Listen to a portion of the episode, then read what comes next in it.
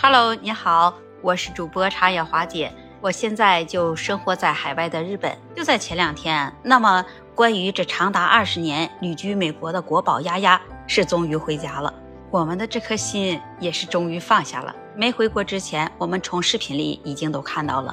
时候的身体状况令我们数亿国人担忧，也备受日本民众乃至世界人的关注。有好多的日本民众都在在网上纷纷留言，为这丫丫能回到中国非常的开心。有的日本民众还流下了激动的眼泪。相信有很多人他都想不到，我们中国的国宝大熊猫，它就是我们中国最强的外交大使。大熊猫。作为仅存在我们中国的珍贵动物，深受全世界人民的喜爱。那无论是它们的软萌的外表，还有那憨憨的性格，都惹得无数人民对它的偏爱。为什么那么人见人爱呢？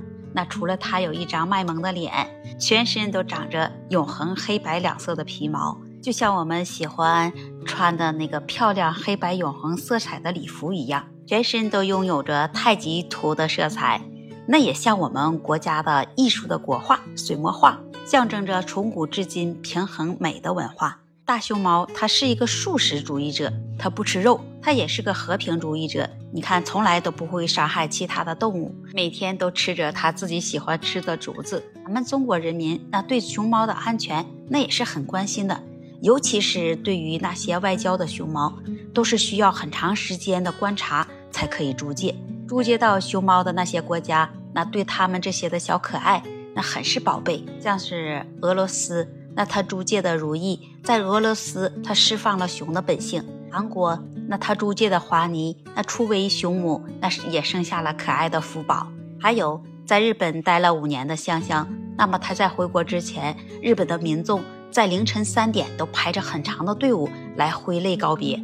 那像这些国家对这熊猫的喜爱，那真是情于言表了。但是有的国家，你看看，却是让咱们的国宝熊猫这瘦骨嶙峋的，毛色脏乱，神情痛苦，举止也怪异。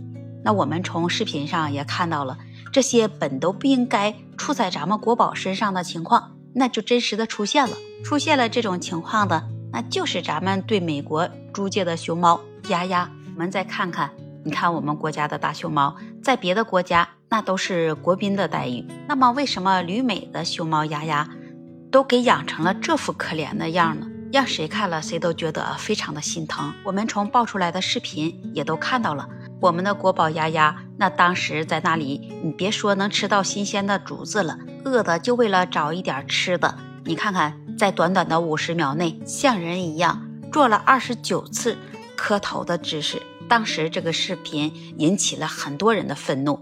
那有些我们国人就不惜花很多钱，在纽约的时代广场的十字路口的大展屏上，就展出了这丫丫当时那可怜的状况，就是想帮着丫丫能早一天能回到我们的祖国。这不仅仅是我们中国同胞非常喜爱熊猫，其实这日本民众对这些熊猫的喜爱，那也真是有一个疯狂的劲儿。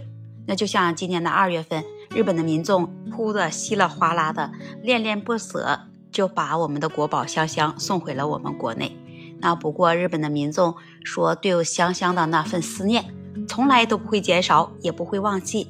他们说，有一天他们会买着机票，再去我们国内再去看香香。这种疯狂的情和爱，让我们非常的感动，也要非常感谢包括日本所在的国家，把我们的国宝熊猫都照顾的那么好。